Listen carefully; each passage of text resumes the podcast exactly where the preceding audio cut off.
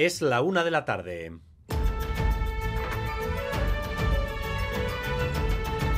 Crónica de Euskadi con Dani Álvarez.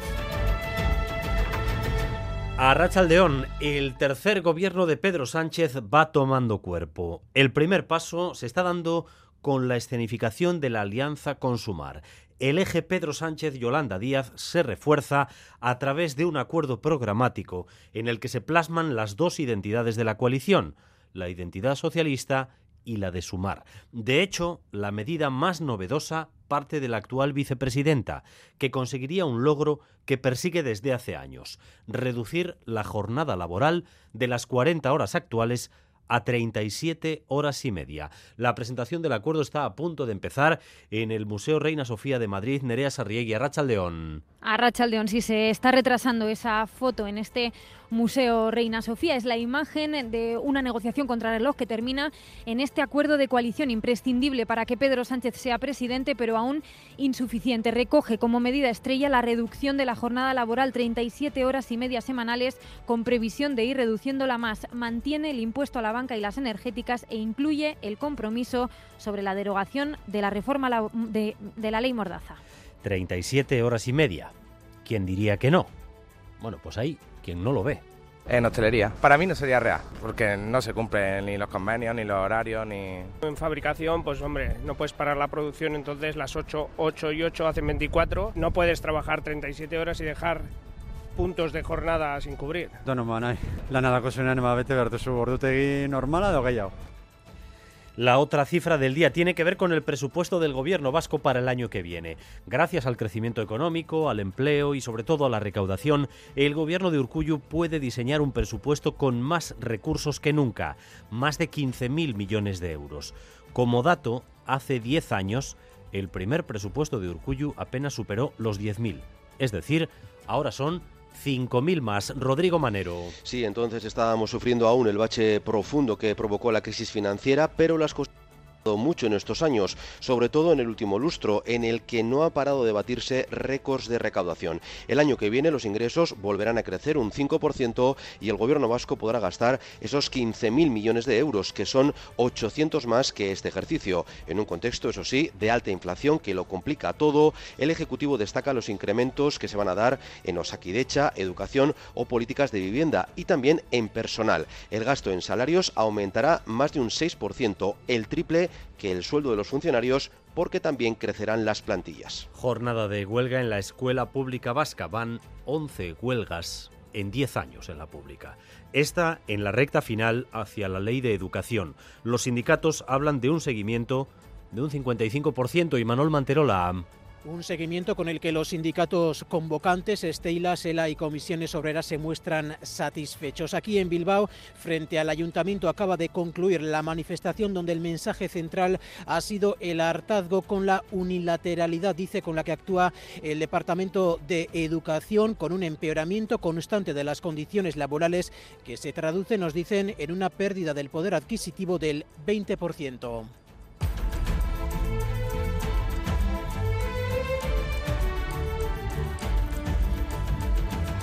Les daremos también los detalles sobre el crimen de Archanda en el que un cadáver fue hallado en una maleta hace unas semanas. Hay cuatro detenidos por ese crimen. Y en el Día Mundial contra el Cambio Climático les hemos adelantado aquí en Radio Euskadi el grado de cumplimiento del Plan Vasco que pretende combatirlo. Principalmente avanza en materia de emisiones de gases de efecto invernadero y en prepararnos para la subida del nivel del mar porque si no actuamos, escuchen a Adolfo Uriarte, director de Cambio Climático del Gobierno Vasco.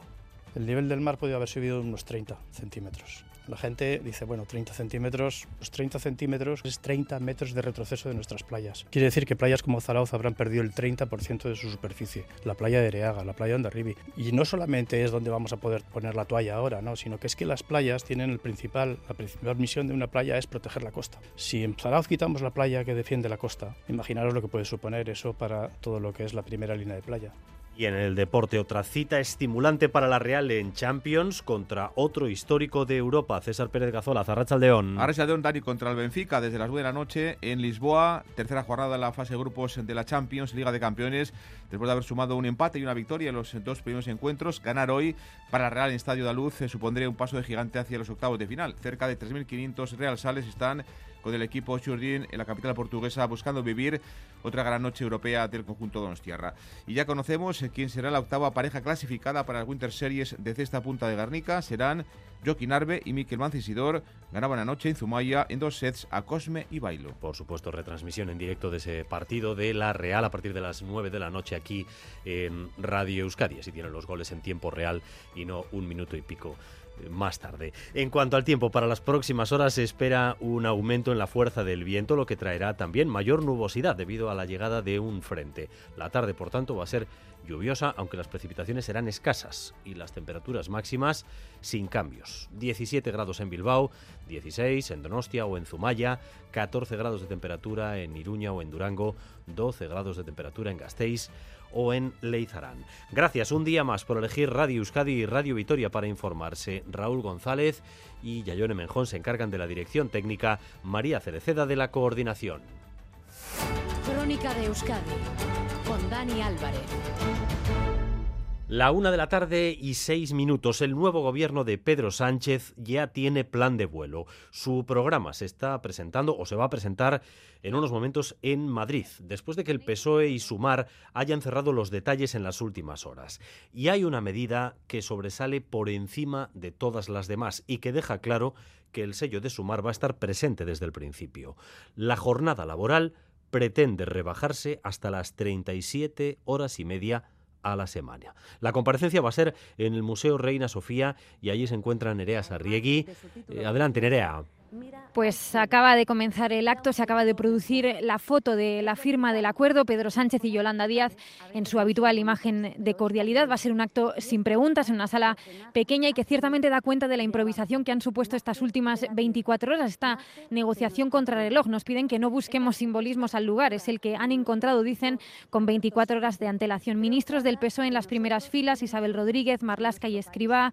También Joan Subirats y Alberto Garzón de Unidas Podemos. Y hasta aquí la presencia del ala morada del Gobierno. Es un acuerdo que, insisten, va a servir para cuatro años de legislatura y que incluye el que ha sido el nudo principal en la negociación, una exigencia de sumar la reducción de la jornada laboral sin bajada de sueldo, 37 horas y media semanales frente a las 40 actuales, con previsión de ir reduciéndola, acordada con sindicatos y patronal, hasta las 35 horas. Prometen que regularán el despido, una de las cuentas pendientes de la reforma laboral, que reforzarán el sistema público de salud, revisarán al alza los objetivos de la Ley de Cambio Climático y que ampliarán, entre otras cosas, los permisos retribuidos por nacimiento. Se comprometen a mantener también los impuestos a la banca y a las grandes energéticas. Y Sumar promete además que derogarán la ley Mordaza, algo que ha sido imposible en la anterior legislatura. El pacto de coalición era el primer paso, el esperado, pero Pedro Sánchez necesita el apoyo de al menos cinco grupos más, el PNV, H. Bildu, Esquerra Junts y el BNG. Estos apoyos no están asegurados aún y la investidura no tiene fecha. Escuchamos a Yolanda Díaz en directo. Lo hemos demostrado en pandemia. La libertad es proteger a la gente como lo hemos hecho con el me mejor mecanismo de protección social que han sido los ERTES. No es una jungla, son los mecanismos de protección social. Porque la libertad. Señala en directo la intervención de la vicepresidenta en funciones, Yolanda Díaz, una de las firmantes de este acuerdo programático que se reedita PSOE sumar para buscar un nuevo mandato. Eh, siguen en directo esa comparecencia, volveremos sobre ella eh, desde el Museo Reina Sofía en unos instantes, pero recuerden que este es el primer escalón de una escalera en la que han de poner sus peldaños también Euskal Herria Bildu, el PNV, Esquerra, o Junts, además de otros grupos parlamentarios, hasta que se alcancen los 176 votos necesarios. Enseguida vamos a hablar también de nuevo de esa medida estrella, 37 horas y media, pero antes, primeras reacciones a este acuerdo para reeditar la coalición. Irache Ruiz. Sí, primera reacción desde dentro, supuestamente, de esa futura coalición de gobierno. La todavía ministra de Igualdad ha mostrado su sorpresa por el acuerdo, critica Irene Montero, que no ha sido informada de las negociaciones. No tenemos información del detalle del acuerdo. Cuando leamos el documento les podremos hacer valoraciones. Aplauden el pacto los sindicatos mayoritarios. El secretario general de la UGT, Pepe Álvarez, considera clave comenzar a avanzar hacia la semana laboral de 35 horas. Esas 37 y media acordadas dice que van en la buena dirección en un país de pymes eh, como el nuestro es absolutamente imprescindible iniciar un proceso de la rebaja de eh, trabajo de la jornada máxima legal de eh, trabajo que recuerdo que en España el año que viene hará 40 años que no se toca. Sin embargo, para el Partido Popular el anuncio no es anuncio porque era obvio que socialistas y Sumari iban a reeditar su pacto según Borja Semper. Uno anuncia que se casa o que se divorcia lo que no suele anunciar es que sigue casado. El anuncio que nosotros esperamos, la nota de prensa que nosotros esperamos, la que consideramos que es relevante para la política española, ¿cuál es el acuerdo de Pedro Sánchez con el señor Puigdemont pues precisamente el Consell de la República de Junts anunciará esta tarde si bloquea o permite esa investidura de Sánchez. Para convencer al resto de grupos, especialmente vascos, catalanes o gallegos, este nuevo gobierno está obligado a tomar decisiones que ensanchen el espacio plurinacional. Por ejemplo, en lo que tiene que ver con las lenguas cooficiales. El ministro de Exteriores, Álvarez, ha vuelto a Luxemburgo esta mañana para tratar de desbloquear la cooficialidad del euskera, el catalán y el gallego. Recuerden que en su primer intento varios países reaccionaron con frialdad. Corresponsal Amaya Portugal, Arrachaldeón. Sí, el Gobierno español especificará por escrito que su propuesta se refiere solo a euskera, catalán y gallego por su estatus de lengua cooficial, es decir, que otras lenguas europeas no se podrían amparar en esta reforma. Y ha pedido un informe de los costes de la oficialidad a la Comisión Europea, unos costes que se compromete a asumir Madrid y que, dice el ministro Álvarez, son asumibles aunque no da cifras. El titular de Exteriores defiende que la oficialidad está más cerca porque por ahora no hay vetos. Si bien esta mañana el ministro Letón dejaba claro que para nada considera que sea un asunto prioritario. Sobre la posibilidad de priorizar el catalán sobre euskera y gallego, Álvarez insiste en que se trataría solo de la implantación y únicamente en caso de que lo vieran necesario. Se planteó si eso permitía la aprobación con mayor facilidad y, por lo tanto, antes. Pero la aprobación para los tres idiomas, con, en igualdad de condiciones. Estábamos abiertos a ir a una aplicación gradual eh, idioma por idioma. Si se puede conseguir los tres a la vez, por supuesto no tenga la menor duda de que también en la aplicación material lo haremos. El próximo Consejo de Asuntos Generales se celebra el 15 de noviembre. Una y doce minutos. La otra cifra del día es la que el gobierno vasco pone sobre la mesa, 15.000 millones de euros es lo que va a tener el Ejecutivo para su próximo presupuesto, el de 2024.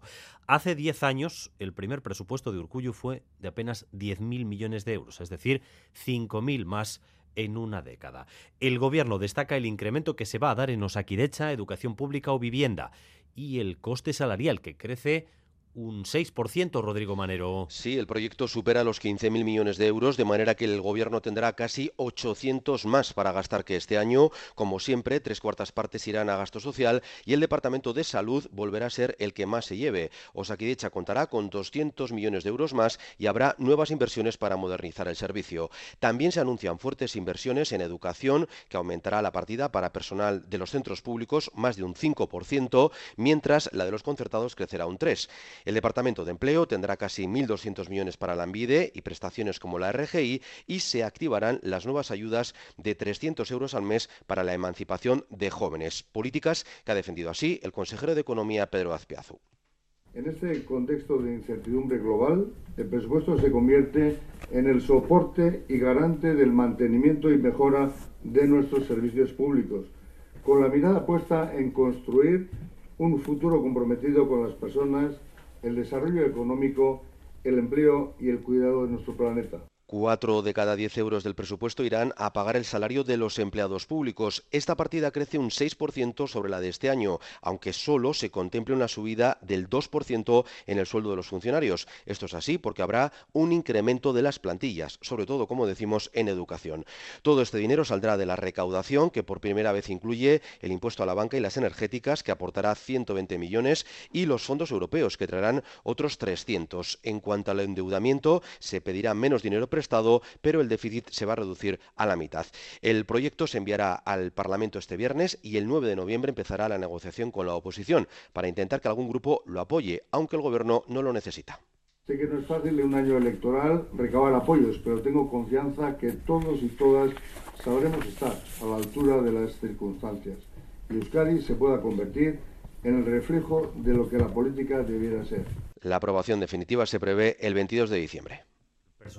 El presupuesto se desvela en la semana en la que los sindicatos desatan una guerra contra el gobierno precisamente en el sector público. Mañana huelga en todos los servicios públicos. Hoy en la escuela como adelanto. La Escuela Pública Vasca registra hoy su undécima huelga en los últimos diez años. ¿Qué están diciendo los convocantes y Manuel Manterola? Pues que están contentos con el seguimiento de la huelga y hartos con el empeoramiento constante de las condiciones laborales. Primer dato aportado por los sindicatos, 55% de seguimiento. Nagore Iturrioz, Sindicato Esteilas. Sabemos hasta el momento es que más de un 55% ha, ha secundado la huelga hoy y bueno, y estamos muy satisfechas con ese resultado. Y en la calle cientos de personas han secundado la manifestación en demanda de mejoras en las condiciones laborales, bajada de ratios, rejuvenecimiento de plantillas, aliviar cargas de trabajo son algunas de las reivindicaciones que hemos escuchado en la manifestación de Bilbao. Lamentan que a pesar de una pérdida de poder adquisitivo del 20%, el gobierno vasco dice no muestre voluntad de negociación. Miren su bizarreta, a Pablo García de Vicuña, Comisiones Obreras. Al Departamento de Educación le exigimos que convoque mesas de negociación y que ponga encima de la mesa contenidos para eh, aliviar las cargas de trabajo, para adaptar a la realidad y a las necesidades actuales del alumnado nuestro sistema educativo y la educación pública. Hay motivos más que de sobra para manifestar este hartazgo porque no somos escuchados, no ya como organizaciones sindicales en las mesas de representación, sino como simple trabajador y trabajadora. Desde ELA también se han dirigido a los partidos con representación en Madrid. Les pide que rechacen los límites impuestos a la mejora de las condiciones salariales de los trabajadores públicos. Pues tras el Consejo de Gobierno ha comparecido también el consejero de Educación Joaquín Bildarratz porque además esta huelga impacta directamente en la recta final de la Ley de Educación, cuyo trámite parlamentario está en el sprint final. El consejero eh, se acaba de mostrar muy enfadado con esta convocatoria, cuyo seguimiento rebaja notablemente a Ainhoa Iglesia baja al 22,2% el seguimiento de la huelga hasta las 12 del mediodía, con los datos del 80% de los centros públicos. Y lo decías, el consejero no ha ocultado su tremendo malestar con los tres sindicatos convocantes de esta huelga, porque hace un año y unos meses sindicatos y departamento firmaron un acuerdo con una serie de medidas para la educación pública, un acuerdo que a los sindicatos les pareció bueno. Joaquín Villarrat. Mi absoluta incredulidad no es fácil entender que después de un acuerdo firmado el 26 de mayo del 2022, acuerdo que ya estamos aplicando, después de que la mayoría sindical y el Departamento de Educación acordáramos y firmáramos mejores, mejoras concretas, ahora señalen estos sindicatos que no apostamos por la pública enfadado a su vez porque las reivindicaciones laborales afecten directamente al alumnado y a las familias. De hecho, hablaba de un castigo especial a las familias sumando la huelga de hoy a, a, la convocada para mañana. Pide a los sindicatos dejar a los centros escolares fuera de las protestas. Y hoy se sigue hablando de las sucesivas sentencias que limitan la acción de algunas instituciones en su intento por lograr que el euskera tenga un uso preeminente a nivel oficial. El foro de debate ha sido en la jornada de hoy el Ayuntamiento Donostiarra, porque el PNV y Euskal Herria Bildu han intentado sacar adelante una declaración institucional que llama a la manifestación de Concheyu al próximo día 4 en contra de los jueces que firman estas sentencias y lo que denominan euskarafobia. Pero esa declaración no ha sido tal porque el resto de partidos no comparten los términos, Fermín Alberdi. PNV y EH Bildu en el Ayuntamiento de Donostia se han quedado sin poder aprobar la declaración institucional que ambos habían pactado en torno a las últimas sentencias relacionadas con el euskera. El texto de apoyo a Euskal Ginzaren Conchellua ha sido votado en contra por socialistas y populares donostiarras y ha contado con la abstención del Carrequín Podemos. Los dos grupos mayoritarios necesitaban un concejal más para tener los dos tercios. Sin declaración institucional, el alcalde Necogoya ha manifestado que no comparte estas sentencias. O sea, yo creo que el proceso de normalización de Euskera no ha generado ese debate al que pretenden dar respuesta a estas eh, sentencias y que por lo tanto no lo comparto. Y como administración pública, nuestros ciudadanos tienen derecho a ser atendidos en cualquiera de las dos lenguas oficiales que ellos puedan elegir, eso lo tenemos que garantizar y estas sentencias no lo hacen. Eneco ya ha anunciado recurso en el caso de que se exija a Donostia cambios por esa reciente anulación judicial de partes de la ley de instituciones locales. Y recordarán que ayer, durante un discurso, el Endacari Urcuyo tuvo que sufrir eh, unas burlas en forma de toses por parte de algunos empresarios que asistían al Congreso de la Economía Familiar. Hoy le han preguntado al portavoz del Gobierno, Vingen Zupiría, por ese episodio. Bueno, pues al Gobierno vasco le parece que en una comunidad en la que existen dos lenguas oficiales, lo lógico es que haya una tolerancia con respecto al uso de las dos lenguas oficiales. Crónica de Euskadi con Dani Álvarez. Cuatro personas han sido detenidas y una más se encuentra en situación de investigado en relación con los restos de un cadáver desmembrado y quemado localizado en Archanda, en Bilbao, el pasado 19 de agosto. Xavier Madariaga, ¿qué más sabemos? El cadáver con el que se relacionan estas detenciones apareció a mediados de agosto pasado, quemado, desmembrado. El cuerpo estaba en el interior de una maleta en un edificio abandonado que hasta hace cuatro años había sido uno de los restaurantes de la zona de Archanda, en Bilbao. Fue un ciudadano el que dio con el cadáver a eso de las cinco de la madrugada, avisó a la Archanza y desde entonces son el Servicio de Investigación Criminal Territorial de Vizcaya y la Policía Científica quienes están al frente de las investigaciones. Ahora esas pesquisas parecen haber dado sus frutos. Esta mañana hemos sabido que se han producido cuatro detenciones en Bilbao, Baracaldo y Zaldívar, según ha informado la Archanza. Además de los detenidos hay una persona investigada. La Archanza mantiene abierta la investigación de este suceso que sigue bajo secreto de sumario. La Guardia Civil del aeropuerto de Bilbao ha interceptado a un polizón que se escondía en la bodega de un avión procedente de El Cairo. El hombre aún no ha sido identificado. Ha anunciado su intención de solicitar asilo político eh, y ahora está en dependencias policiales, Xavi Segovia. Todo sucedió ayer cuando los empleados del aeropuerto de Loyu se disponían al desembarque del equipaje de un avión procedente del Cairo, la capital egipcia. Cuando abrieron la compuerta de la bodega, un hombre salía de su interior escapando a través de la cinta de carga de maletas y corriendo hasta la terminal. La Guardia Civil activaba una búsqueda por las instalaciones hasta que fue finalmente localizado en el interior de la zona técnica del aeropuerto. El polizón, del que se desconocen más datos, fue trasladado a la zona de personal para su identificación pero carecía de documento alguno. El hombre se encontraba en un estado de excitación y con una salud deficiente, por lo que fue atendido en el lugar sin requerir una evacuación hospitalaria. La Policía Nacional se ha hecho cargo del caso al ser competente en materia de extranjería y documentación. El hombre se ha negado a firmar su retorno voluntario, por lo que se encuentra en dependencias policiales en la sala de no admitidos a la espera de su identificación formal. Ha anunciado su intención de pedir asilo político. Después de lo sucedido, se procedía a la inspección del avión que retomaba su actividad con un nuevo vuelo rumbo a Egipto. La Ertzaintza relaciona directamente al asesino de gays con siete muertes y dos tentativas de homicidio. En el juicio que se lleva a cabo en Bilbao por uno de esos intentos de homicidio, dos agentes del equipo de investigación han declarado que a día de hoy se le sigue investigando. Vamos a abrir línea con los juzgados. Natalia Serrano, adelante.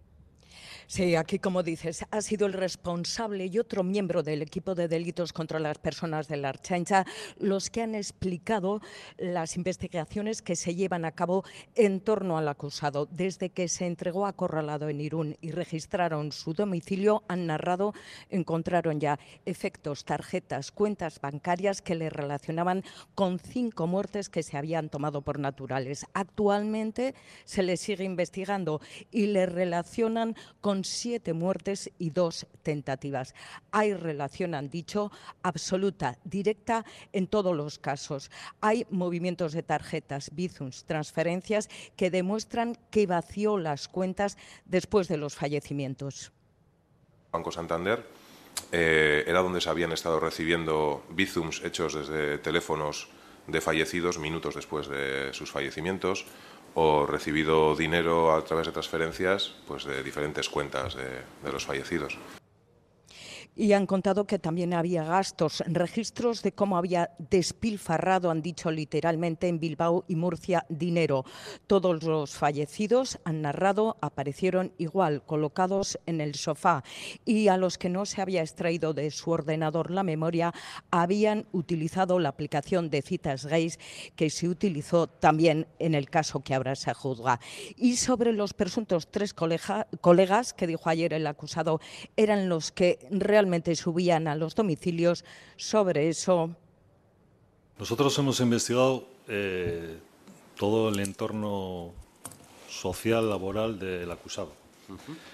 De estos motes que me refiere usted, nosotros no hemos tenido conocimiento de ninguna declaración judicial del acusado. ha, ha finalizado la vista oral de hoy. Mañana, última sesión.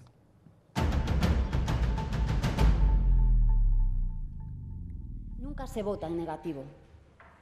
El no no moviliza. No votamos solo para, para evitar que Feijó fuera presidente y Abascal vicepresidente. Creo que los españoles y las españolas votaron para respaldar las políticas públicas basadas en la justicia social. Una de la tarde y 25 minutos. Señal en directo desde el Museo Reina Sofía. La vicepresidenta Yolanda Díaz continúa con la presentación del acuerdo programático entre el PSOE y Sumar. Un programa para, entre otras cosas, reducir la jornada laboral de 40 a 37 horas y media y a 35 al final de la legislatura. Este sería un gran cambio para nuestro modelo de producción. Ya nos estamos preguntando todos cómo se va a aplicar, qué efectos puede tener. Hay quienes ya advierten del peligro que supone esta reducción de jornada porque de no hacerse bien podría traer una mayor precarización. Xavier Madariaga, ¿qué te están diciendo los expertos en derecho laboral? Sí, el anuncio suena muy goloso, sobre todo desde el punto de vista del empleado, que somos la mayoría. Yo creo que siempre es positivo. Todo lo que sea conciliar. Yo creo que sí. Lo que hacemos es abrir puertas a más ofertas de trabajo. Me parece que está bien, hay que reducir la jornada de trabajo y repartir las horas de trabajo para que todo el mundo pueda trabajar. Pero luego están los casos concretos, el del autónomo al que de poco le sirve esta reducción. Nahi. Lanadako zuenean bete behar duzu ordutegi normala edo gehiago. El currela de la fábrica que con turnos de menos de 8 horas no cubre las 24 que la producción tiene que estar en marcha. En fabricación, pues hombre, no puedes parar la producción, entonces las 8, 8 y 8 hacen 24. No puedes trabajar 37 horas y dejar puntos de jornada sin cubrir. Y también están los trabajadores de hostelería, que si 40 horas ya les suena surrealista, 35 ya ni os cuento. Para mí no sería real, porque no se cumplen ni los convenios, ni los horarios, ni... Consultamos con expertos en derecho laboral y nos dicen que habrá sectores en los que la aplicación de esta reducción de jornada se hará muy fácilmente. Otros, sin embargo, hostelería, por ejemplo, pero sobre todo servicios y sector primario lo van a tener mucho más complicado. Javier Arrieta, profesor en derecho laboral, nos advierte del riesgo que corren esos sectores computar la jornada es difícil, tienen jornadas especiales, muchos de ellos, pues ahora la reducción eh, si no se hace bien y no se hace con las debidas garantías, pues puede suponer eh, una mayor precarización. Puede darse una mayor precarización. Los expertos coinciden en que cambios como estos deben hacerse con el mayor consenso posible, tanto en la mesa de diálogo social como en el arco parlamentario. Bueno, pues la vicepresidenta está terminando su intervención. Falta ahora eh, Pedro Sánchez. Aplausos para la parte del discurso de Yolanda Díaz, que incluía esta medida, medida destacada, de las 40 horas actuales al final de la legislatura a las 35, como primer paso 37 y media. Querido presidente, vamos a por más. Y me comprometo aquí a decirles a nuestro país, a los españoles y a las españolas, que vamos a gobernar mejor. Tiene la palabra, querido Pedro, para dirigirse a este foro. Muchas gracias. Un acuerdo para vivir mejor, así lo ha presentado Yolanda Díaz. Por cierto, los socialistas vascos conmemoran este mediodía en Gasteiz el aniversario del Estatuto de Guernica. Eneco Andueza, ya candidato al Endacari, ha defendido la necesidad de reformar el estatuto, pero advierte a aquellas formaciones que quieran convertir la reforma en un camino hacia la independencia. Miquel Saez. Y el máximo dirigente de los socialistas vascos ha puesto en valor la defensa del estatuto de Guernica que ha desempeñado su formación desde que se aprobara hace 44 años. No obstante, tras casi medio siglo, en Ecoandueza ve necesaria su reforma. No voy a esquivar la cuestión. La reforma, desde luego, es necesaria puesto que es el único estatuto de autonomía junto al de Galicia, que no ha sido renovado en sus más de cuatro décadas de vigencia. Y hace tiempo que así lo entendimos en el PSE. Una reforma que debe transcurrir por el carril constitucional, ha señalado Andueza, sin reinterpretaciones de la Constitución y sin mirar a Cataluña. No es tiempo para perderse en, en, reinterpretaciones constitucionales, tampoco para miradas indisimuladas a lo que algunos llaman el ejemplo catalán. Que no cuenten con los socialistas vascos para hacer ese camino una referencia velada, aunque sin mencionarlos, al PNV y a. Bildu, formaciones a las que ha reprochado el fracaso de la ponencia parlamentaria de autogobierno y, en consecuencia, de impedir que Euskadi, ha dicho, cuente ya con un nuevo estatuto. Bueno, pues eso es lo que decían los socialistas vascos a través de Neco Andueza en su comparecencia de hoy, 44 aniversario del Estatuto de Guernica. Abogan por una reforma del Estatuto en una legislatura que seguramente vaya a empezar a echar a andar eh, en unas semanas, que tiene también el asunto territorial como un punto clave. Interviene ahora Pedro Sánchez, con él llegamos hasta la una y media. De estabilidad política y de convivencia. Tras una década de de una respuesta fallida a una crisis financiera con una receta neoliberal que causó tanto sufrimiento y tanta desazón y desafección a la sociedad española, con crispación, con recortes en el estado del bienestar, con corrupción sistémica, con precariedad laboral, con devaluación salarial. Hemos llegado a la una y media de la tarde, seguimos en esta crónica de Euskadi. Enseguida con más información y más noticias.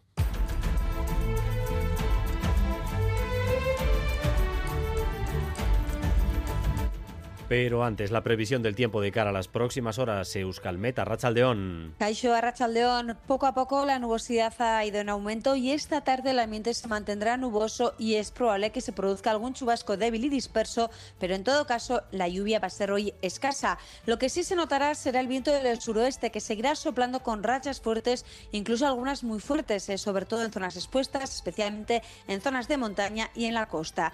Las temperaturas máximas se quedarán entre los 15 y los 20 grados. Por tanto, un frente deshecho dejará sobre todo esta tarde nubosidad y especialmente un viento intenso del suroeste. Y a partir de las 2 y cuarto, aquí en la sintonía de Radio Euskadi, como cada jornada, Quirola al día. Hoy, entre otras cosas, la previa del partidazo de Champions que se va a disputar en el Estadio Daluz, Benfica, Real, César Pérez de Cazolaz. Adelante. Ahora pues sí, como argumento principal, porque la Real juega esta noche en Lisboa, lo decías, desde las 9 ante el Benfica, la tercera jornada de la fase de grupos de la Liga de Campeones.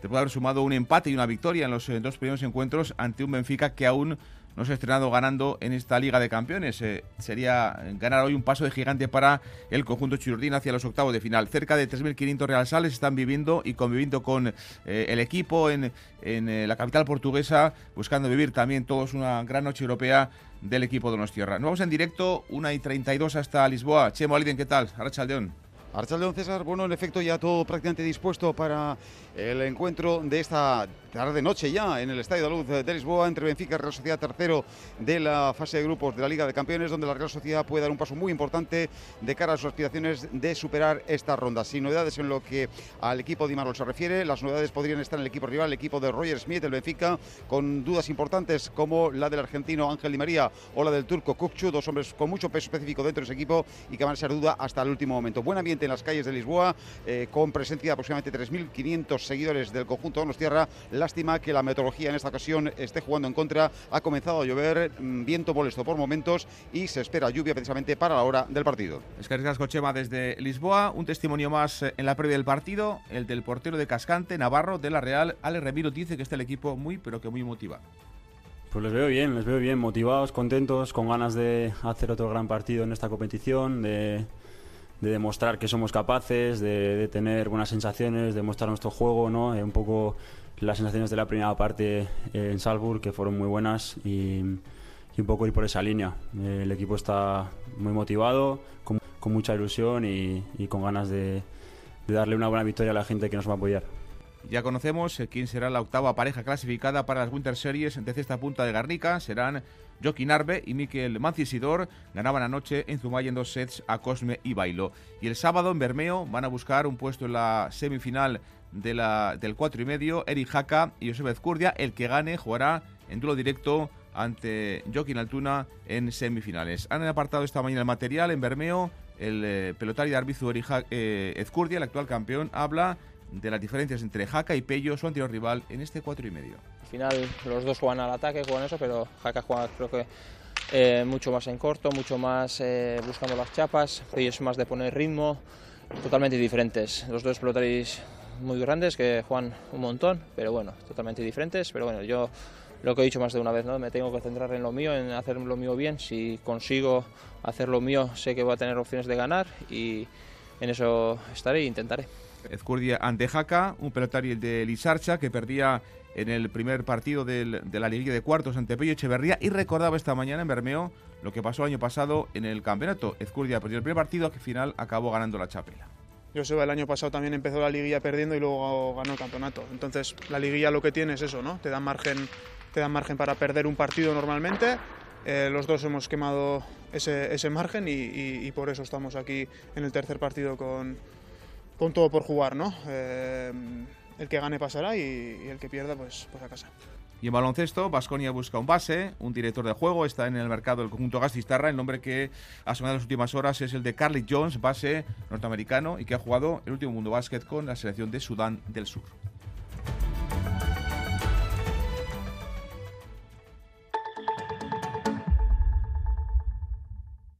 Llega el sorteo 11 del 11 de la 11, el sorteo que más da. Un momento, un momento, un momento. ¿Qué pasa? ¿Cómo que más da? ¿Qué más te dará a ti? Que son 11 millones. Vamos a ver cómo te lo explico. Como son 11 millones y 11 premios de un millón lo que da, pues es el sorteo que más da. ¿Cómo que qué más da? Pues tú mismo. Pero a mí no me da igual. Son 11 millones, ya te lo digo. Bueno, ya está a la venta el sorteo 11 del 11 de la 11. Un premio de 11 millones y 11 premios de un millón. El sorteo de la 11 que más premios millonarios da. A todos los que jugáis a la 11, bien jugado. Juega responsablemente y solo si eres mayor de edad.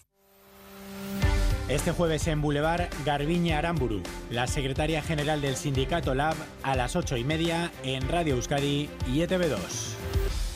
La una de la tarde y 35 minutos. Continuamos en esta crónica de Euskadi con más noticias y más información en directo para ustedes hasta las dos y cuarto. Un día eh, de gran calado político, tanto en Madrid como en Euskadi, porque ya saben que en estos momentos se está presentando la reedición del acuerdo de gobierno entre el PSOE y Sumar un acuerdo que luego debe convencer, ya lo saben, a EH Bildu, al PNV, a Esquerra, a Junts, a todos los que eh, deben poner sus votos para que se alcancen los 176 que volverían a hacer presidente a Pedro Sánchez. Yolanda Díaz y el propio Sánchez están interviniendo ahora mismo en el Museo Reina Sofía. Y además el gobierno vasco ha presentado su plan de presupuestos para el año 2024, otra vez con un presupuesto récord, más de 15.000 millones de euros. Pero hoy es además el Día Mundial contra el Cambio Climático y les hemos adelantado aquí en Radio Euskadi el grado de cumplimiento del plan vasco que pretende combatirlo. Avanzamos en general de forma muy positiva en áreas como la emisión de gases de efecto invernadero. En la otra cara de la moneda, sin embargo, tenemos la lenta implantación de las renovables. Nueve de cada diez iniciativas ya están en marcha y la ejecución de las mismas alcanza la mitad de los objetivos marcados. Al margen de ese plan, uno de los grandes retos de la legislatura pasa por aprobar una ley que sirva de paraguas a esta normativa medioambiental. Iñaki Larrañaga. La Ley de Transición Energética y Cambio Climático se tramita en el Parlamento Vasco. El director del área, Adolfo Uriarte, aspira a un amplio consenso. Siempre hay gente que quiere una ley más ambiciosa, otros que quieren menos. Bueno, pues tendremos que llegar a consensos, por supuesto. No nos queda otra. Tiene que salir sí o sí, porque es el paraguas que nos va a dar cabida a todas las regulaciones que tenemos que empezar ya a poner en marcha para, para poner, hacer frente a lo que viene. A la espera de la ley, Euskadi trabaja ya en la neutralidad climática para el año 2050 con un plan 21-24 que se ha completado al 49% según el último informe de seguimiento y más de 9 de cada 10 acciones están ya en marcha. Principalmente se avanza en materia de emisiones de gases de efecto invernadero y en resiliencia, en prepararse ante, por ejemplo, la subida del nivel del mar. Al contrario, es en materia de renovables donde más coge Euskadi, lejos del 20% establecido estamos por abajo, estamos por debajo, bastante por debajo. ¿eh? Estaríamos hablando que en el mejor de los casos podemos andar entre el 13 y el 15%. Necesitamos seguir acelerando eso. Y Uriarte recuerda, esta lucha no solo es cosa de políticos. Nosotros podemos poner ladrillos o fórmulas para intentar, pero esto sin la ciudadanía, sin el consenso y con la participación de toda la ciudadanía es imposible. La aprobación el año que viene del Plan Territorial Sectorial espera acelere la implantación de energías renovables. Sobre la marcha de la economía y en concreto el impacto que está teniendo la subida de tipos de interés, Presten atención a este dato porque en agosto, por séptimo mes consecutivo, la compraventa, de viviendas cayó en Euskadi un 15%. La subida de tipos, sin duda, eh, parece ser uno de los motivos de esta cifra, pero no hay que olvidar que el precio de los inmuebles en muchos casos sigue siendo desorbitado. Blanca 10. Los datos del INE sitúan a Euskadi como uno de los lugares en los que más acusado ha sido el descenso en la compraventa de viviendas el pasado mes de agosto con respecto al mismo periodo de 2022. Esta bajada afecta a 15 comunidades autónomas, pero Navarra es una de las excepciones, ya que la venta de pisos ha crecido un 8,7%. A nadie se le escapa que los tipos de interés, que no dejan de subir, no ayudan a la situación, pero hay que tener en cuenta otros factores como el precio disparado de las viviendas. José Luis Polo, presidente de los agentes de la propiedad de Guipúzcoa, así lo apunta. Una de las cosas que pueden ser fundamentales es que el mercado se ha, se ha inflacionado, se ha, crecido el precio eh, por encima de lo que la mayoría de las personas o los demandantes mayoritarios de las personas pueden comprar. ¿no? La situación de precariedad laboral y que los sueldos no han aumentado lo suficiente es una realidad socioeconómica. A esto se une la financiera. El Banco de España ha explicado hoy que en el tercer trimestre del año las condiciones para conceder los créditos se han endurecido y esto ha llevado a que haya una menor demanda de préstamos. Se supone que esto tendría que llevar a un descenso del precio de las viviendas, pero esto no está ocurriendo. José Luis Polo. La caída del número de compraventa no está corrigiendo el precio. Y eso, pues bueno, pues evidentemente eh, si lo mezclamos con el, el, mercado laboral y lo mezclamos con el mercado financiero, pues evidentemente eso es, eso es explosivo, claro. Los expertos advierten de que a corto plazo la situación no va a cambiar. Y recuerden que mañana está convocada también una huelga general en todo el sector público. 150.000 trabajadores y trabajadoras están llamados a parar por las condiciones laborales del personal y la calidad de los servicios. Ya se han fijado los servicios mínimos. En el transporte circulará al menos el 30% de los servicios habituales. Se garantiza la apertura de las escuelas y en los ambulatorios y hospitales va a haber personal el personal habitual de un fin de semana. María Cereceda. Los servicios mínimos son similares a huelgas anteriores. En lo prioritario a primera hora, el transporte público funcionará como mínimo uno de cada tres servicios diarios, trenes, tranvías, autobuses o funiculares. En centros de salud va a trabajar el personal de un sábado, el 100% en el caso de emergencias IPAC y en los hospitales se mantendrán los procesos de diálisis y tratamientos oncológicos predeterminados y los indemorables. En las residencias de mayores y dependientes estará al menos el 50% del personal y en el servicio de ayuda a domicilio se garantizan los servicios de comida, higiene, ayuda para levantarse y acostarse y para la toma de medicamentos en dependientes de grado 2 y 3. En escuelas, institutos y centros públicos de formación profesional habrá dos personas para garantizar el control de acceso, una en el caso de Agroescolas y de UPV, además de una persona extra por cada ciclo formativo y en los juzgados se van a garantizar los juicios y comparecencias cuya suspensión pudiera causar un grave perjuicio. Este mediodía se ha colocado la primera piedra de las obras del puente móvil que unirá Baracaldo y Erandio. Ya les habíamos contado que tendrá un nombre simbólico, se llamará All Iron. La diputada general de Vizcaya ha señalado que esperan que peatones y bicicletas puedan cruzar la ría por esa pasarela en un plazo de 30 meses, Irache Ruiz. Tres metros de ancho para peatones, otros tres para ciclistas y 460 metros de longitud. Son las características técnicas de la pasarela móvil que conectará Baracaldo y Erandio en dos años y medio. De acero y hormigón, la infraestructura unirá la red de Videgorris de la margen izquierda con el futuro bulevar entre Guecho y Bilbao. Elizabeth Chanove, diputada general de Vizcaya. Tenemos por delante 30 meses de obras para hacer realidad un proyecto ilusionante.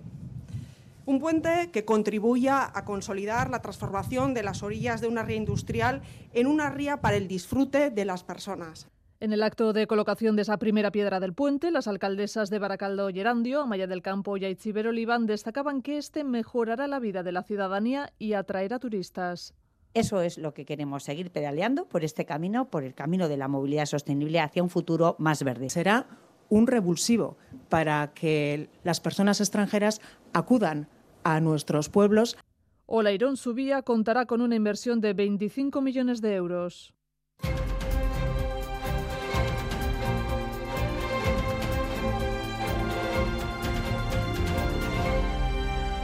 La situación en Gaza y el conflicto entre Hamas e Israel sigue acaparando la atención en la esfera internacional. Los bombardeos del ejército israelí han continuado y han provocado 140 muertos en las últimas horas, eh, según ha asegurado Hamas. Esta mañana, además, ha hablado ante los medios una de las mujeres liberadas anoche, Oscar Pérez. Se llama Yochev Lischit, tiene 85 años y ha pasado 17 días en manos de Hamas, hasta que esta pasada noche ha sido liberada junto a otra anciana, seis años menor. En Tel Aviv esta mañana ha hablado a los periodistas desde una silla de ruedas, visiblemente cansada y con la ayuda de su hija que ha traducido sus palabras.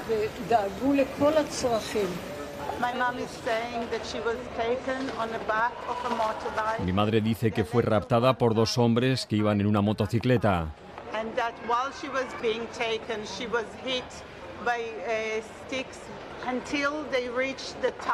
Mientras la llevaron fue golpeada con palos hasta que llegaron a los túneles, ha explicado la mujer secuestrada. A partir de ahí anduvieron durante varios kilómetros dentro de una red de túneles muy húmedos y la dejaron en una habitación con otros cinco secuestrados. En ese lugar la han tratado bien, ha tenido atención médica, ha explicado la mujer liberada en esa comparecencia ante los medios en Tel Aviv. En Jerusalén precisamente continúa nuestro enviado especial Miquel Ayestarán a Rachaldeón. A León. Bueno, el de los rehenes que jamás tienen su poder, 220 que contabiliza el gobierno israelí, es ahora mismo un asunto capital que está condicionando todo ese conflicto, Miquel. Sí, la verdad es que es uno de los temas, digamos, una de las crisis más, más importantes y, la verdad es que tampoco hay precedentes ¿no? para, un número tan grande de, rehenes. Son más de 200, eh, están en manos de Hamas, también en manos de Yihad Islámica, incluso también hay israelíes que están en manos de civiles de Gaza y, que jamás no, no ha logrado todavía contactar. Eh, es, uno de los factores que está, sin duda alguna, condicionando lo que está haciendo la, la, posibilidad de que Israel entre por tierra y desde Estados Unidos se están presionando al, gobierno cada día para que eh, retrase todo lo que posible esa operación terrestre con el objetivo de liberar al menos a, aquellos que tienen doble nacionalidad. En eso se está trabajando, hay una lista de más de 50, según ha publicado el New York Times, que tiene, tiene fuentes eh, muy cercanas a, a este proceso, y el trabajo del Comité Internacional de Cruz Roja como, como guiador está resultando imprescindible. Siguen trabajando dentro de la franja y son ellos los que, gracias a, los contactos, por supuesto, que tienen directos Qatar y Egipto con Hamas, están logrando estas, estas liberaciones. Desde el viernes son cuatro. Mm. Además, Miquel, hay otro tema que condiciona esa invasión de Gaza que pretende Israel y tiene que ver con Estados Unidos. Estados Unidos necesita tiempo para prepararse para lo que pueda ocurrir en otros puntos de esa zona de Oriente Medio. Sí, sí, sí. Eh, Estados Unidos necesita tiempo, es lo que está transmitiendo también la administración de, Joe Biden a, Benjamin Netanyahu, y hay escenarios que le preocupan especialmente a los estadounidenses, como puede ser Irak, donde tiene más de 2.500 hombres.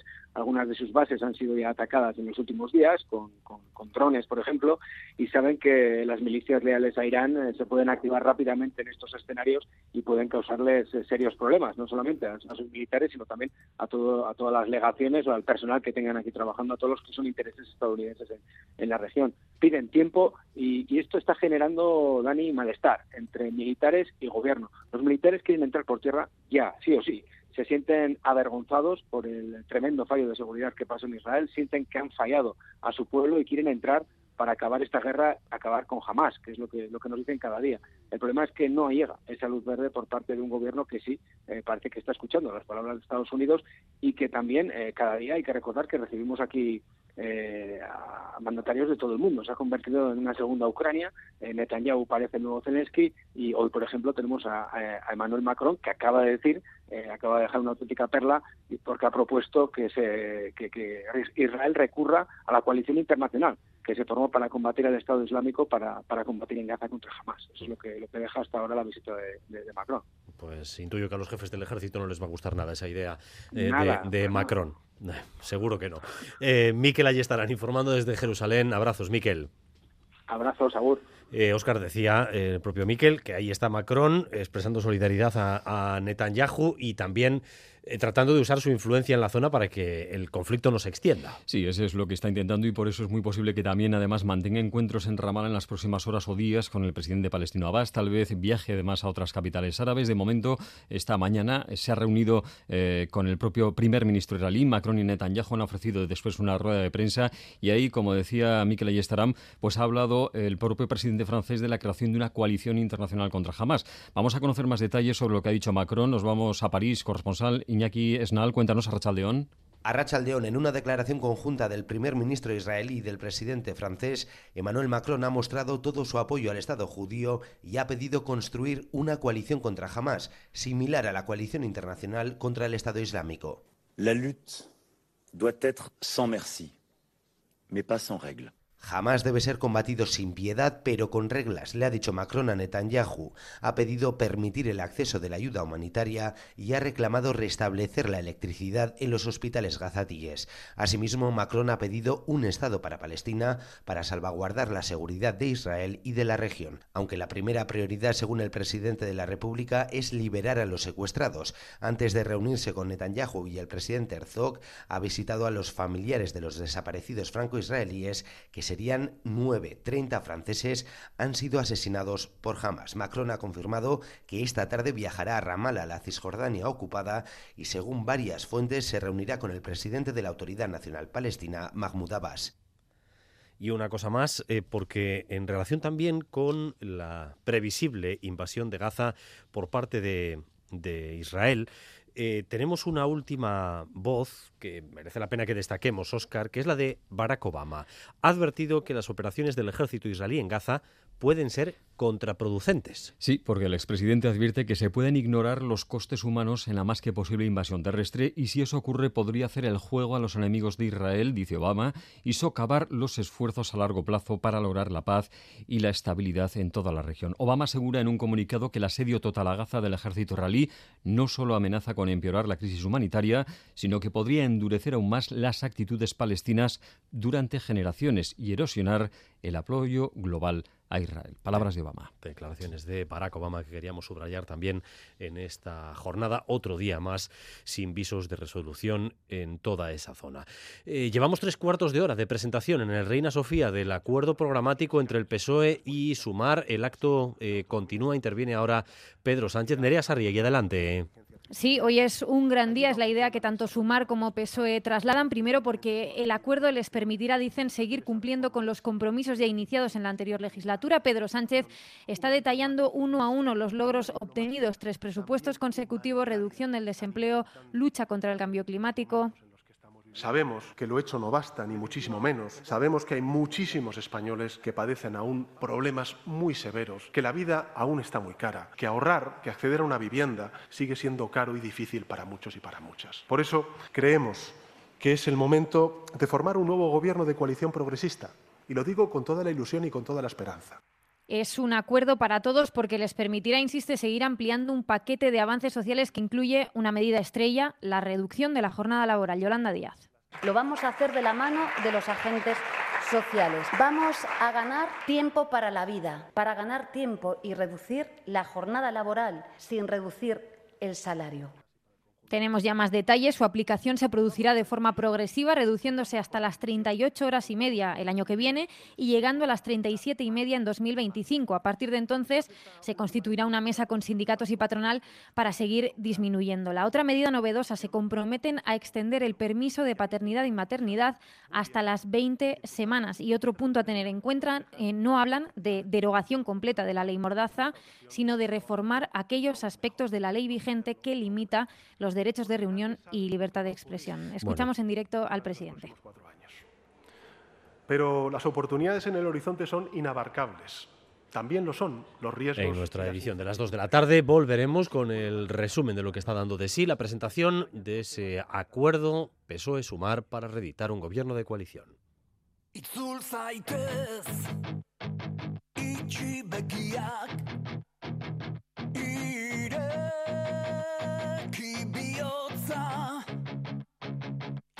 Zaitez. Itxi begiak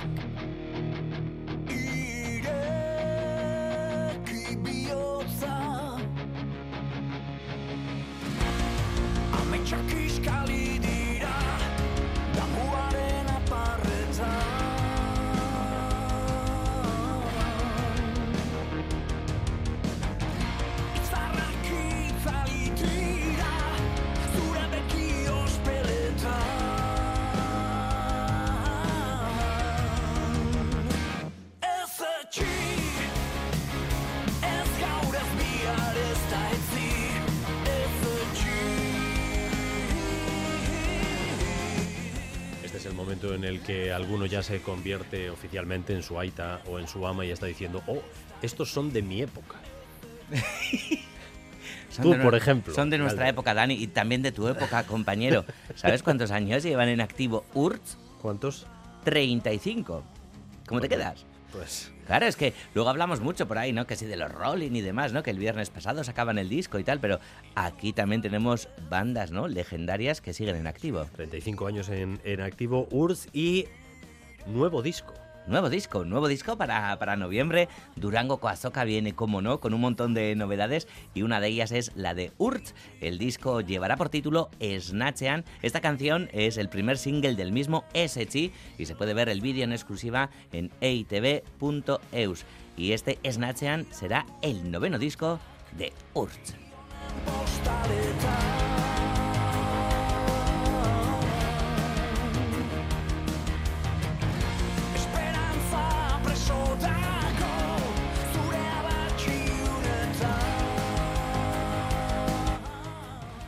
Galder Pérez con nosotros siempre a esta hora con el avance de cultura.eus a partir de las 3 y 5, siempre con ustedes en la sintonía de Radio Euskadi y noticias del ámbito creativo. Por ejemplo, la siguiente que nos sitúa en Azpeitia porque allí se preparan ya para acoger una nueva edición del Euskal Antzerki Topaketak que es un ciclo teatral dedicado al teatro en euskera. Sí, es el ciclo más antiguo, además, dedicado al teatro en euskera. Esta será la edición número 41, fíjate, solo seis añitos más que Urz y lo de Aspeitia parece que, que, lleva también toda la vida. Bueno, será el próximo mes de noviembre, del 2 al 23, para un público muy variado, desde funciones como la de arte drama con Onda Mendia o A2 Teatra con Laguns Beltasco, a eh, teatro de formato más pequeño como Les Bobe Bobe, también habrá teatro de calle, pero por si algo destaca Aspeitia con sus Topaketak es por el espacio que dedica al teatro amateur y las escuelas de teatro con jóvenes actores y actrices. Y durante una semana, alumnos y alumnas de las escuelas de teatro de Azpeitia,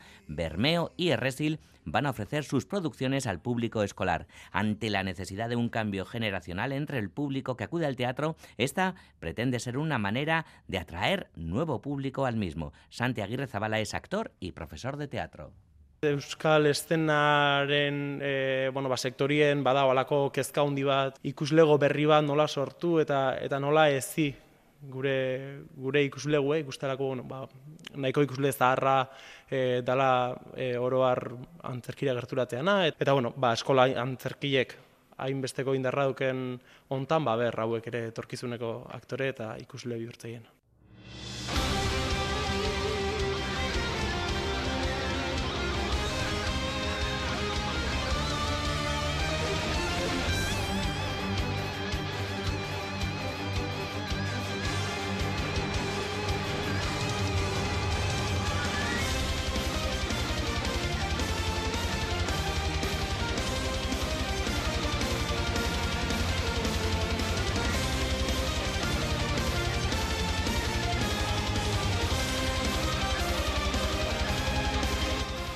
Pasamos de Azpeitia a Tudela porque esta tarde comienzan allí las actividades previas del Festival Ópera Prima, que este año cumple 23 ediciones y que se celebrará hasta el día 4 de noviembre. Sí, esta misma tarde, como dices Dani, pues el Festival Ópera 2 de cortometrajes, mañana con la proyección de cortometrajes de realizadores navarros, el jueves sesión especial dedicada a una ópera prima, todo ello como actividades previas al gran festival que arranca el viernes. Entonces, habrá proyecciones de la sección oficial como por ejemplo 20.000 especies de abejas, como no, de Estiu Résola, Las chicas están bien de la Tafayesa y Chaso Arana o La llegada, un thriller psicológico que ha captado la atención de la crítica. Una sección oficial muy diversa que aúna muchísimos géneros, comedia, retrato social, cine fantástico y drama.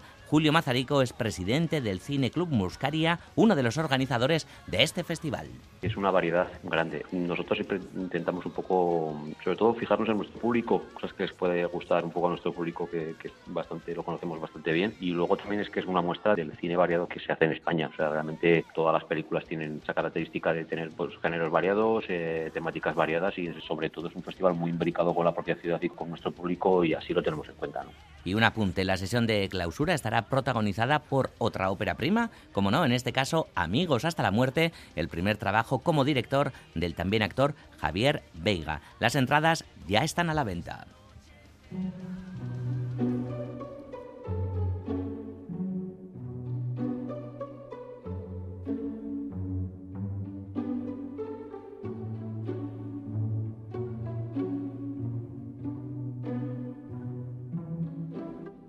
Informes de campo de la videoartista francesa Marine Higonier es la nueva instalación de vídeo del Museo Guggenheim. Sí, es una filmación de vídeo realizada en los jardines de Giverny, donde Clomonet pinzó sus nenúfares.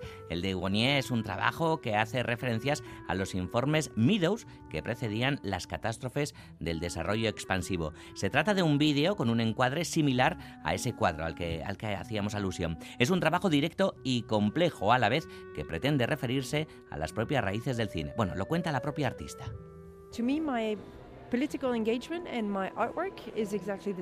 Mi compromiso político y mi obra es exactamente igual. En cada trabajo he intentado derrocar la autoridad del cine porque la propia historia del cine está relacionada con el capitalismo. Veo la creación fílmica como un doble espacio de alienación y libertad.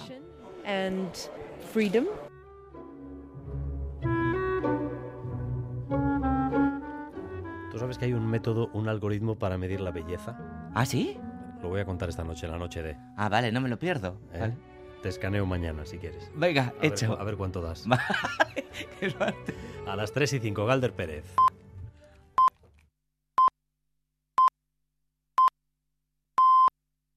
Son las 2 de la tarde.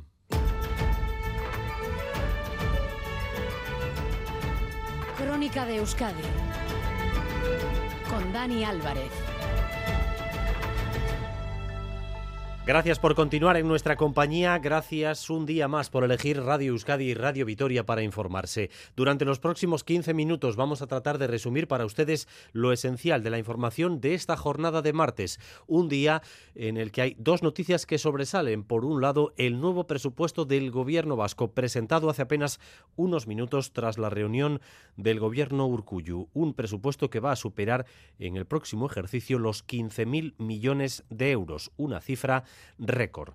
Y por otro lado, se acaba de presentar también el nuevo acuerdo para reeditar la coalición PSOE-Sumar para el nuevo gobierno presidido por Pedro Sánchez, un ejecutivo eh, que según dicen tanto Sánchez como Yolanda Díaz tiene tareas pendientes, entre ellas abordar uno de los anhelos de la principal referente de Sumar, que era reducir la jornada laboral, pasarla de las 40 horas actuales a 37 y media o incluso a 35 si la legislatura se completase. Madrid, Nerea Sarria y Arrachaldeón. Arrachaldeón acaba de finalizar el acto de firma del acuerdo de coalición en el Museo Reina Sofía, cerca de una hora de discurso. Yolanda Díaz primero, Pedro Sánchez después, para incidir en una idea. El pacto firmado hoy servirá para cuatro años de legislatura. Creemos que es el momento de formar un nuevo gobierno de coalición progresista, y lo digo con toda la ilusión y con toda la esperanza. Que hoy es un día grande por la importancia que tiene para nuestro país. Presentamos un acuerdo que no es solo un acuerdo de gobierno, es sobre todo un acuerdo con la ciudadanía. La medida estrella, la reducción de la jornada laboral. Su aplicación se producirá de forma progresiva, reduciéndose hasta las 38 horas y media el año que viene y llegando a las 37 y media en 2025. A partir de entonces se constituirá una mesa con sindicatos y patronal que siga avanzando en la disminución de la jornada. Yolanda Díaz. Lo vamos a hacer de la mano de los agentes sociales. Vamos a ganar tiempo para la vida, para ganar tiempo y reducir la jornada laboral sin reducir el salario se comprometen a extender el permiso de paternidad y maternidad hasta las 20 semanas. Plantean recaudar 10.000 millones con el impuesto de sociedades y mantendrán el impuesto a la banca y a las energéticas. Respecto a la ley Mordaza, no hablan de derogación completa, sino de reformar aquellos aspectos que limitan la libertad de expresión y, por cierto, recogen que el Gobierno de España apostará por el reconocimiento del Estado palestino conforme a la resolución del Congreso de 2014. Reducir la jornada laboral hasta las 37 horas y media o incluso hasta las 35 supondría un gran cambio para nuestro modelo de producción muchos de ustedes ya se están preguntando cómo se va a aplicar o qué efectos puede tener. Bueno, pues en este momento ya hay quien advierte del peligro que supondría esta reducción de jornada porque de no hacerse bien podría traer una mayor precarización. Xavier Madariaga, ¿qué te están diciendo los expertos en derecho laboral? Profesores de derecho laboral nos dicen que habrá sectores en los que la aplicación de esta reducción de jornada se hará muy fácilmente. Otros, sin embargo, servicios y sector primario lo van a tener mucho más complicado. Computar la jornada es difícil, se tienen jornadas especiales, muchos de ellos, pues ahora la reducción eh, si no se hace bien y no se hace con las debidas garantías, pues puede suponer eh, una mayor precarización. Y es que el anuncio suena muy goloso, sobre todo desde el punto de vista del empleado, que somos la mayoría. Yo creo que siempre es positivo. Todo lo que sea conciliar. Yo creo que sí. Lo que hacemos es abrir puertas a más ofertas de trabajo. Me parece que está bien, hay que reducir la jornada de trabajo y repartir las horas de trabajo para que todo el mundo pueda trabajar. Pero luego están los casos concretos. El currela de la fábrica, que con turnos de menos de 8 horas no cubre las 24 que la producción tiene que estar en marcha. En fabricación, pues hombre, no puedes parar la producción, entonces las 8, 8 y 8 hacen 24. No puedes trabajar 37 horas y dejar puntos de jornada sin cubrir. Los trabajadores de hostelería, que si 40 horas ya les suena surrealista, 35 ya ni os cuento. Para mí no sería real, porque no se cumplen ni los convenios, ni los horarios, ni... Trabajos en los que la aplicación de esta reducción de jornada va a tener que ser mirada con lupa si no queremos que se convierta en más horas precariamente remuneradas.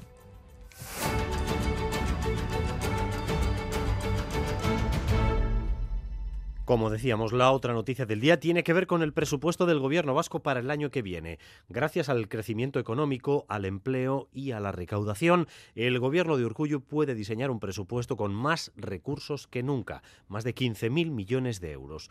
Como dato, hace 10 años el primer presupuesto de Urcullu apenas superó los 10.000, es decir, ahora son 5.000 más, Rodrigo Manero. El proyecto supera los 15.000 millones de euros, de manera que el Gobierno tendrá casi 800 más para gastar que este año. Tres cuartas partes irán a gasto social y el Departamento de Salud volverá a ser el que más se lleve. Osakidecha contará con 200 millones de euros más y habrá inversiones para modernizar el servicio. También se anuncian fuertes inversiones en educación, que aumentará la partida para personal de los centros públicos más de un 5%. El Departamento de Empleo tendrá casi 1.200 millones para la ANVIDE y prestaciones como la RGI y se pondrá en marcha la nueva ayuda de 300 euros para la emancipación de los jóvenes.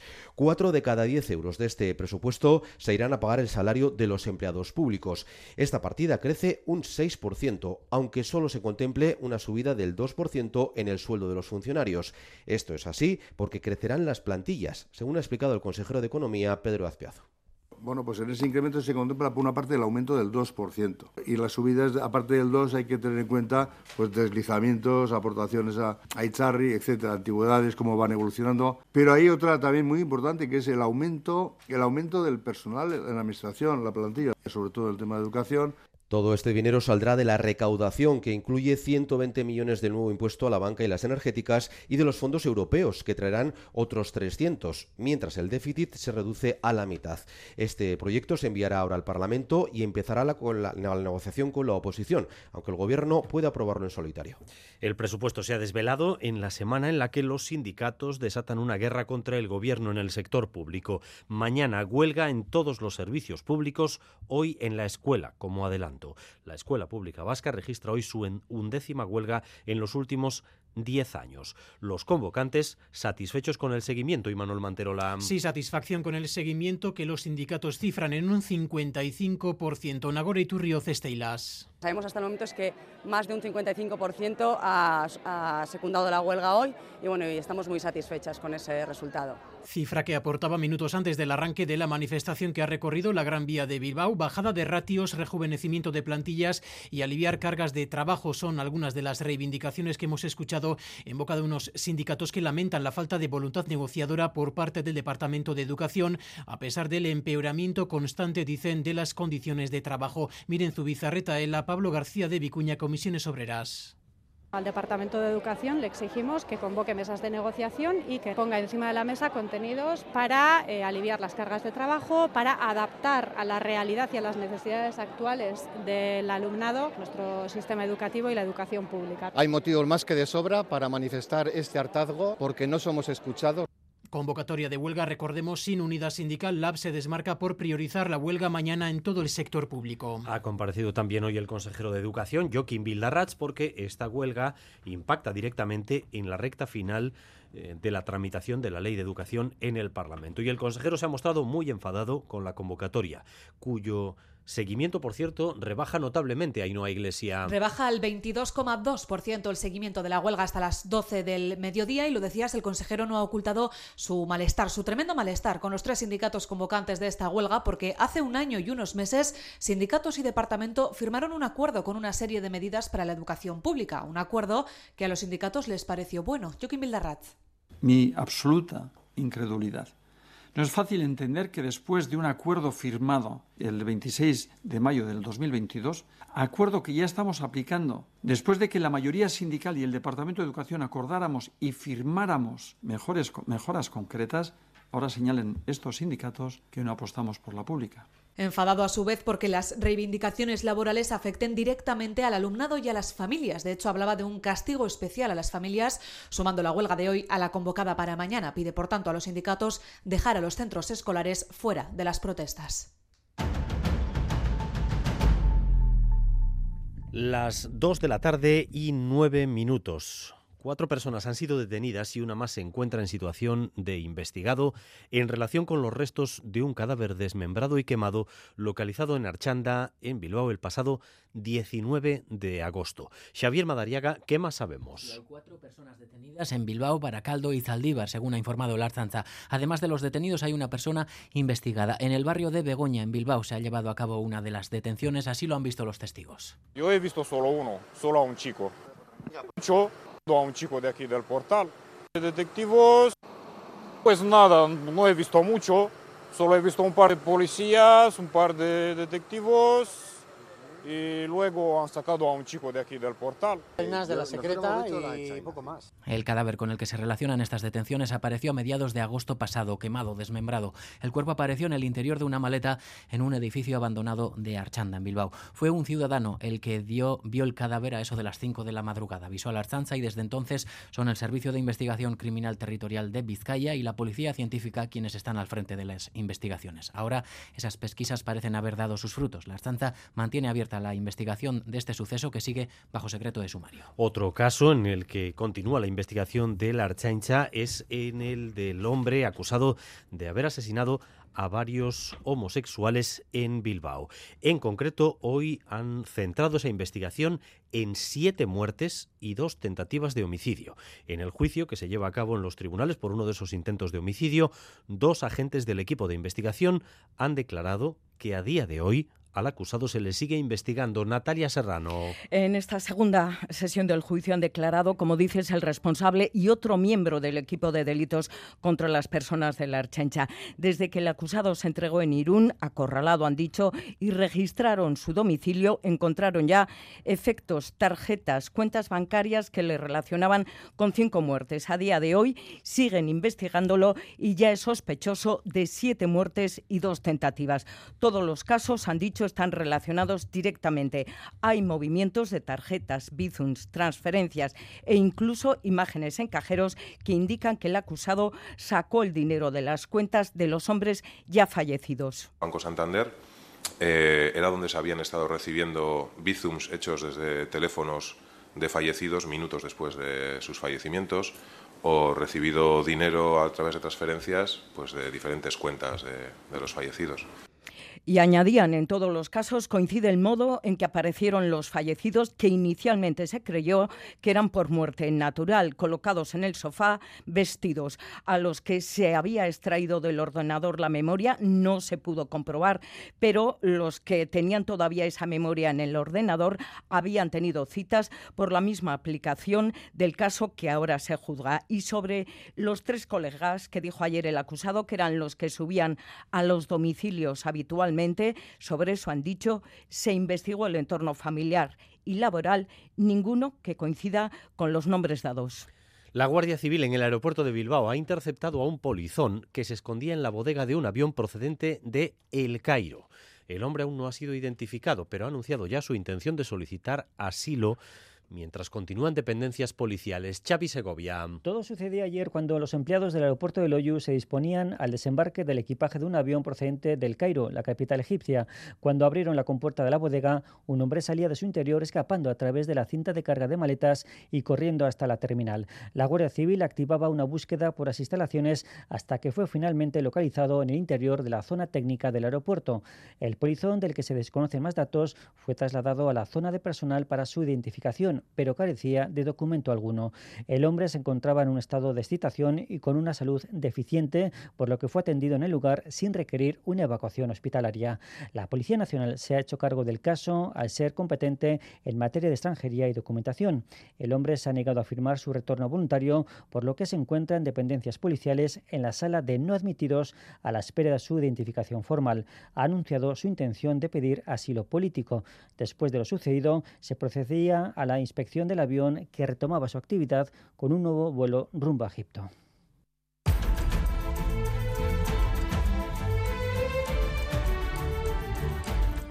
Recta final de edición con la previsión del tiempo para las próximas horas. Euskalmeta, Rachaldeón. Caixo Rachaldeón, poco a poco la nubosidad ha ido en aumento y esta tarde el ambiente se mantendrá nuboso y es probable que se produzca algún chubasco débil y disperso, pero en todo caso la lluvia va a ser hoy escasa. Lo que sí se notará será el viento del suroeste que seguirá soplando con rachas fuertes, incluso algunas muy fuertes, eh, sobre todo en zonas expuestas, especialmente en zonas de montaña y en la costa. Las temperaturas máximas se quedarán entre los 15 y los 20 grados. Por tanto, un frente de desecho dejará sobre todo esta tarde nubosidad y especialmente un viento intenso del suroeste.